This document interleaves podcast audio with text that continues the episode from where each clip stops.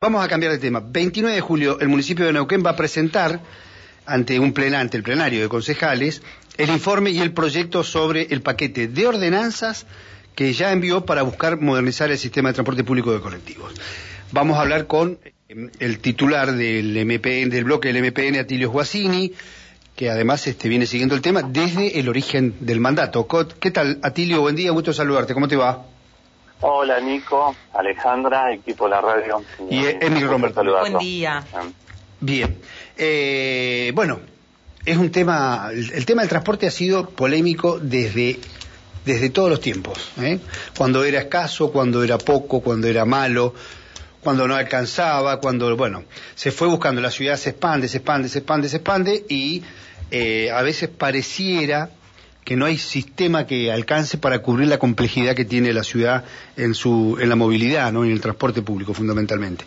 Así que un poco queríamos charlar de eso, Atilio, y este ver que, cuál es el todo de las ordenanzas, qué es lo que comprende, qué es lo que busca, cuáles son digamos los fundamentos básicos que busca solucionar este esquema de este paquete de ordenanzas.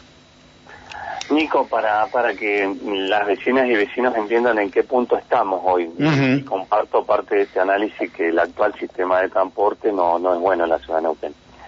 Nosotros tenemos un, un actual sistema de transporte que tiene una licitación de más de 10 años. Eh, la ordenanza que, que permitió la licitación hizo que la misma tuviera un vencimiento este 28 de febrero de este año. En este en ese marco de situación, el Ejecutivo Municipal el, año pasado tomó dos decisiones. Y la primera es contratar a la universidad pública, quien este, recuperó como consultor de privilegio, y a través de la Universidad del Comahue se sumaron especialistas de la Universidad de La Plata para hacer un estudio integral del transporte de la ciudad de Neuquén. Un estudio que ya estamos en conocimiento en, el Consejo Deliberante. Y también mandó oportunamente eh, una, un pedido de ampliación de plazos administrativos de prórroga del actual sistema de contrato para que tener las garantías administrativas de poder llamar sin ningún, inconveniente a un nuevo proceso licitatorio. El actual contrato vence el año que viene, en febrero del año que viene, y si fuera necesario se pueden prorrogar por seis meses más. En ese estado administrativo, hoy lo que ha hecho el Ejecutivo, digamos, en términos técnicos, el, jueves pasado tomaron el estado parlamentario tres proyectos, ¿sí? Un proyecto que tiene que ver con lo que es, el marco regulatorio, es decir, el marco regulatorio son los principios legales y administrativos por los cuales se rige el servicio de transporte. La ordenanza que tenemos tiene más de 10 años de antigüedad y eh, la verdad que la prestación del servicio ha, sido deficitaria, digamos, por, por la concepción que se tiene en este, en este sistema. Hoy la ciudad de Neuquén tiene un sistema que es eh, casi dos monopolios, digamos, ¿no? En términos técnicos, primero se licitó una empresa, un monopolio, como el, servicio era ineficiente, se amplió una segunda empresa que tomó un 20% más, pero son dos monopolios, ¿no? Sí. Lo que eh, nosotros estamos tratando con esta ordenanza... Lo que sería oligopolio. profe, usted, usted profesor, usted académico, usted académico, así que ¿Eh? son dos monopolios porque ni siquiera es un duopolio, porque no son dos empresas que se reparten en el territorio, cada una tiene una porción del el, el esquema, Atilio, no sé si te acordarás, vos sos más joven, mucho más joven, pero eso se hizo en, los 90 cuando se parte el país al medio y le dieron Telefónica y Telefón. Exactamente. A ver, eso tiene que ver con la concepción de los años 90, eh, con una serie de de cómo se miraban los servicios públicos. Claro. Y se creía que los monopolios naturales, esto hablando del término académico, garantizaban a lo largo del tiempo una mejora en la calidad, cosa que no se logró. los monopolios naturales en un país como el nuestro, con el clima del, sistema capitalista que tenemos, no logró esas prestaciones de servicio. Por eso, y en base a eso es que eh, la propuesta que se desarrolló de las universidades y que está en consideración nuestra, es poder tener en la ciudad de Neuquén una nueva configuración del servicio, que es un servicio competitivo entre empresas. Estamos tratando de llegar a una licitación de tres empresas, ampliando hoy los servicios en la ciudad de Neuquén, porque hay muchos sectores de la ciudad de Neuquén, y esto también tiene que ver con la estructura administrativa anterior, que no tienen un servicio. Entonces, ampliar las áreas de cobertura, mejorar la prestación en cuanto a la cantidad de recorridos en, cuanto a la cantidad de servicios diarios Y también que haya competencia por lo menos, y cuando uno mira el territorio, en el 80% del territorio, las y los vecinos de la ciudad de Neuquén, a cuatro o cinco cuadras, van a tener dos empresas. Es decir, que si me gusta el servicio de la empresa A, me subo a los cuales de la línea A, o hago cuatro o cinco cuadras, porque a veces no coinciden en exactamente en la misma calle. Si no me gusta la empresa A, me puedo subir a la empresa B. Entonces, entendiendo que desde la competencia se mejora la calidad del servicio, justamente porque las empresas van a intentar tener mejor calidad de prestación de servicio para que los pasajeros suban a su línea. Y en, en un porcentaje muy importante, casi el 40%, van a convivir las tres empresas. Entonces, esto sería, digamos, en términos fundamentales, una nueva concepción del servicio para la ciudad de Neuquén y también garantizarte lo que no pasa ahora, que cuando una empresa tiene un problema, prácticamente la ciudad queda parada. Si eso llegara a pasar a futuro, van a quedar dos empresas de resguardo que van a poder prestar el servicio. Esto en términos técnicos. Después, otras cuestiones, la segunda y la, y la tercera ordenanza tienen que ver con mejorar, y esto también eh, una ordenanza que tiene que ver con la determinación de los costos del transporte, y la tercera es el llamado a licitación con lo que yo te estaba contando recién, no autorizar el Ejecutivo el llamado de, de este nuevo sistema de transporte. Eh, bien. Un sistema de transporte, sí, adelante. Nico, para, para contarle a las vecinas, y también lo queremos mejorar en cuanto a la calidad, pues yo estaba escuchando algunos concejales de la oposición que han hablado un poquito de este Te tema. iba a hacer referencia a eso, que ya la ya Marcelo Bermúdez, por ejemplo, fue que además estuvo también en la solución que tenemos hoy vigente, eh, habló, ya empezó a plantear sus diferencias, ¿no? No, pe- pero mira, yo le estuve escuchando tanto a Marcelo, porque digamos, es como la documentación ya está en, en, en tratamiento en, en todos los concejales, y como vos bien decías, a fin de mes, desde la Comisión de Servicios Públicos, el día viernes 29 tenemos programada una reunión ampliada para, para todos, eh, las y los concejales, no solo de la comisión, sino los que quieran participar, y va a ir el equipo del municipio justamente para explicar y, dar información complementaria para, para quien tenga dudas respecto a este tema. Te hago una Pero consulta. todos Sí, coincidimos sí. en que esta propuesta metodológica, porque hay que encontrar las coincidencias, porque a veces viste que nos vamos a la diferencia. En las coincidencias todos compartimos que esta propuesta de tener empresas compitiendo en el territorio es ventajosa. Bien. Entonces, esa ya sí. me parece que es la- el primer punto. Segundo, que hay que ampliar eh, la cantidad de unidades y la cantidad de líneas, con lo cual también eso es ventajoso, digamos, ¿no? Entonces, estos son puntos centrales que me parece que no, nos va a permitir la construcción de consenso. Sí, Nico. Eh, eh, se- la otra es, esto es una especie de audiencia pública que van a hacer ustedes.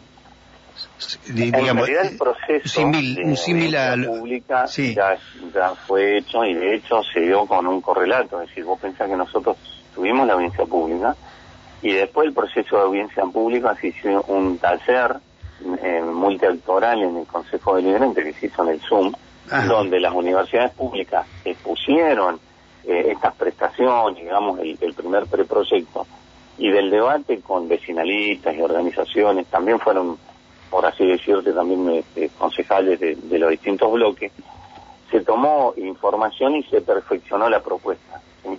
Y de este fue un recorrido con interacciones que fue a lo largo del tiempo mejorando las ideas que tenía el equipo de la universidad en cuanto a recorrido. Eh, respecto de mejoras, ¿no? Porque uno dice, Sí. bueno, ¿y y cómo va a mejorar este tema, no? Una de las cuestiones que se introduce en el marco regulatorio es la antigüedad de la flota, Nico. Sí. Hoy la, la ordenanza permite que la antigüedad de la flota tenga un promedio de seis años. Nosotros queremos mejorar eso en un 20% y llevar la antigüedad de la flota en un promedio de cinco años. ¿Por qué? Porque esto va a permitir tener coches más nuevos y pues, de mejor calidad. Sí. Yo escuchando a algún concejal que vos estabas haciendo mención, que, que tiene que ver con Marcelo Bermúdez, que hizo un análisis de uno de los puntos que propone el Ejecutivo y el análisis con la universidad, ahí hay una, hay una mirada parcial, digamos, que, que ha hecho Marcelo, porque justamente cuando eleva a la universidad su propuesta lo hace con el marco regulatorio existente. Nosotros como, como espacios creemos que además hay otras mejoras que se pueden introducir y que tienen que ver con los vehículos que se le piden reserva a las empresas. Estamos pensando en tres empresas que promedio tienen más o menos 60 vehículos. ¿sí? Entonces uno necesita tener vehículos cuando una unidad sale fuera de servicio. Entonces aquí se le está pidiendo a las empresas la posibilidad de hacer una inversión. ¿no? Hoy el marco regulatorio te pide que por cada que tengas un 10% de vehículos en reserva, ¿sí? sin analizar el contexto de la antigüedad. Nosotros le estamos proponiendo que si tiene un parque automotor y más del 80% de cero kilómetros, o tiene una antigüedad de menos de un año, o con lo cual estás hablando de un parque automotor realmente nuevo, esa cantidad de vehículos en reserva no es necesario que sea un número tan grande porque justamente tener vehículos nuevos y lo reducís a un 5%. Esta es una, una mejora que se intenta hacer.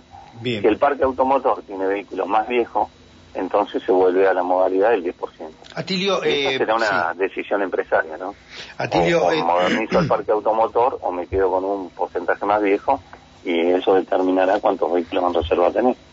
Bien, Atilio, en, en estas eh, definiciones, además de eh, la participación de la, universidad en el asesoramiento, eh, ¿trabaja la UTA con ustedes? ¿En esto trabajó? Sí, Cuando uno cuando uno ve el, equipo de, digamos, el recorrido que hizo el equipo de las universidades, tuvo reuniones con todos los actores del sistema, incluso con la opinión de los empresarios. Porque uno cuando dice, bueno, uno tiene que analizar el sistema, tiene que ver los usuarios actuales, los que no se suben el colectivo, ¿por qué no se están subiendo? Sí, porque vos tenés que escuchar los que están subiendo y tienen una opinión y los que al servicio no les llega y por qué no les está llegando y qué es lo que piensan. Justamente alguien que son fundamentales, que son de, la UTA en cuanto son los trabajadores y los prestadores, y también la visión empresaria, porque uno tiene que tener un conjunto de la mirada para poder intentar poder hacer la mejor propuesta. Y eso es lo que nos permitió, digamos, elaborar un, un, análisis de la necesidad de tener un, un, contrato que sea más flexible a lo que tenemos hoy. Nico, hoy tenemos un, un contrato que es bastante rígido y en la medida que ha ido creciendo la ciudad no se ha podido adecuar la prestación del servicio a partir del pliego que teníamos. Nosotros estamos proponiendo tener un pliego más flexible porque la ciudad sigue creciendo, porque va a haber espacios urbanos que hoy no se están ocupando y se van a ocupar, porque estamos avanzando con la ampliación de ejidos, porque también hay situaciones que también se están corrigiendo, porque uno cuando traza un, un, determinado recorrido lo hace sobre dos elementos, sobre las calles que están pavimentadas y sobre las calles que no están pavimentadas, ¿no? Sí, sí. Ahora, en la medida que esto se va cambiando, porque la ciudad va modernizándose, se van incorporando más cuadras de asfalto, aparecen nuevas viabilidades. Vos pensás lo que es la avenida Willén, hace tres años atrás no existía, y había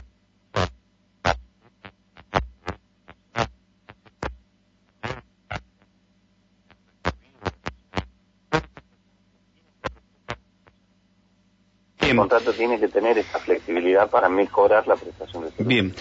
Bien, bien. Es, eh, eh, bueno, lo más importante es revertir la situación en un sistema que es caro, es malo y que financia el que menos se beneficia, que es el, usuario. Me parece que apunta bien la cosa y que si hay conciencia sobre esto y hay mucha información que es muy necesaria y la gente participa, entre todos se puede construir un sistema que mejore.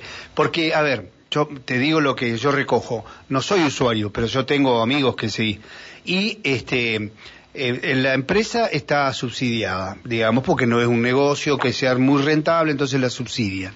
Eh, la gente tiene que pagar, paga el, por supuesto su transporte. Eh, la calidad de los colectivos, a veces los dejan parados en cualquier lugar. El incumplimiento de los horarios. Hay una cantidad de cosas que hacen que el servicio sea malo. Esta es la verdad. si esto se va a revertir, es muy bueno. Va a llevar tiempo, seguramente pero de una vez por todas hagamos una cosa entre todos que salga bien, ¿no? Sí, Nico, como vos decís, y, a ver, acá tenemos que apostar al transporte público. Yo te quiero dar dos números como para que uno tenga dimensión en qué situación estamos y cómo quiere cambiar el escenario. Cuando uno miraba la cantidad de viajes que tenían en el año 2018 y 2019, tomamos esos dos números porque son los números antes de la pandemia, porque después la cantidad de viajes con la, la pandemia bajaron, ¿no? En la ciudad de Neuquén, en el año uno tenía aproximadamente 21 millones de viajes, en términos de promedio, digamos como dos grandes años. Es más, el mes que más viajes tenía, tenía casi un poquito más de 2 millones de viajes por, por mes, ¿sí? Sí. Hoy la cantidad de pasajeros en el sistema bajó muchísimo, ¿sí? Se está recuperando, pero el previsto para este año está alrededor de 16, 17 millones de viajes. Ah, tremendo. Con lo cual estamos hablando de un 75, un 80% de lo que teníamos antes. Es decir, necesitamos que el servicio sea bueno, que mejore y que las vecinas y los vecinos tomen este servicio por su calidad y por su precio. Y en la medida en que mayor cantidad de usuarios tenga, el servicio tiende a ser mucho más eficiente porque es mucho más rentable. ¿sí? Exacto. Ese es el desafío, ofrecer calidad, ofrecer una prestación de servicio y el, servicio de eh, público siempre va a ser subsidiado en, nuestro país, Nico. No, eso está bien. Los estados subsidian el transporte en términos de que desde el punto de vista económico es conveniente para un país subsidiar el transporte público. Sí, sí. no, discuto el concepto, ¿eh? No, discuto el concepto.